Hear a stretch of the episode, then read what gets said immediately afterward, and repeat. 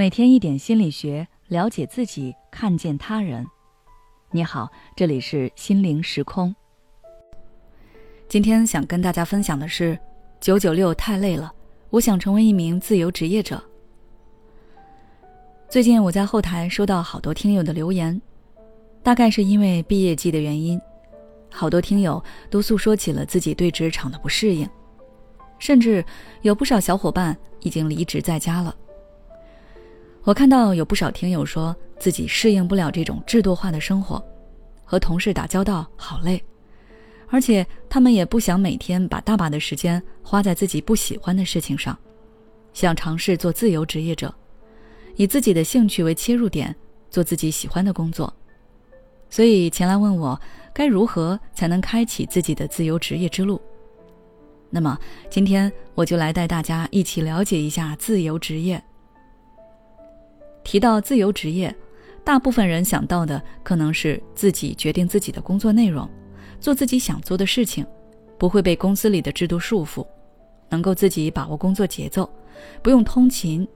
不用和不熟悉的同事搞那些人情世故，工作时间自由，想什么时候休假就可以休假等等。似乎提到自由职业，大家想到的都是优势，但其实从事自由职业。我们也需要面对很多挑战。第一个挑战就是收入不稳定，这个想必大家也都清楚。自由职业那肯定就不会太稳定，收入会时高时低。我有一个朋友就是全职做视频投稿人的，也就是大家常说的 UP 主。视频播放量好的时候，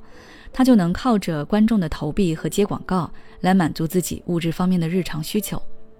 但是视频播放量比较低迷的时候，他就非常的着急，因为房贷、车贷、衣食住行都在后面催着他，他必须得想办法去提高自己的视频的播放量。所以，自由职业对从业者的心态考验非常大，你会面对很多未知的情况，说不定哪天渠道被抢了，账号被封了，收入就猛降，这些都是自由职业者生活中潜在的风险。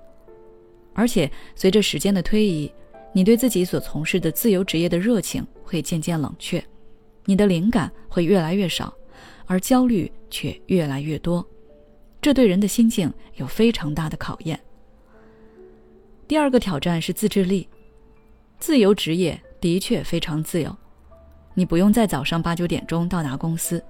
不会因为没有完成工作内容而被扣钱加班，也没有人在你身后盯着你。看你工作完成的怎么样，所以，自由职业很大程度上依靠人的自觉性。对于自觉性高的人来说，无论在哪里工作，无论做什么工作，那些外部规则其实都形同虚设，因为他对自己有一套标准。但是对于自制力没有那么好的人来说，自由职业就意味着放纵，你很有可能会睡到中午才起。然后匆忙点个外卖，吃完饭刷会儿手机，再开始工作。期间也是时不时的会走神看手机，看时间来不及了就糊弄一下，随便应付。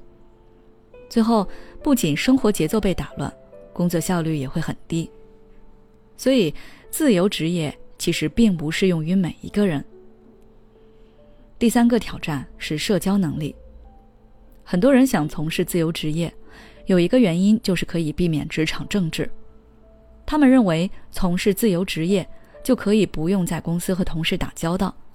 也不用因为那些人情世故而消耗精力。实际上，虽然比起在企业上班，自由职业可以减少人际交往，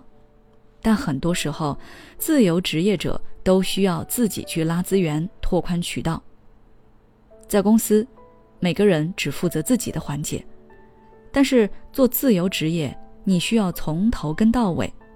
项目的对接、实施、沟通、确认，都是你一个人来，这其实也并不简单。当然，除了以上几点，自由从业者还会遇到很多的问题，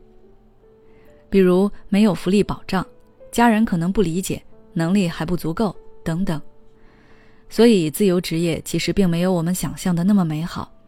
它自由的同时，也会有相应的挑战，在某个地方等待着我们。因此，想要从事自由职业，大家可以先考虑清楚以上我说的几点内容能否扛得住，想清楚了再行动。好了，今天的内容就到这里。如果你想要了解更多心理学相关知识，欢迎关注我们的微信公众号“心灵时空”，后台回复“自由职业”就可以了。每当我们感叹生活真难的时候，现实却又告诉我们，生活还能更难。工作、事业、爱人、孩子、父母亲朋，这一切的一切，就像一张大网一样，把你层层束缚其中。你经历了疲惫、辛苦、无奈，还有悲痛。如果你只是一个人默默承受，那你迟早会崩溃。心灵时空组建了专业的心理救援队，每位咨询师都拥有超过二十年以上的咨询经验。只要你需要，我们就在。微信关注“心灵时空”，后台回复“咨询”就可以体验十五分钟心理清诊了。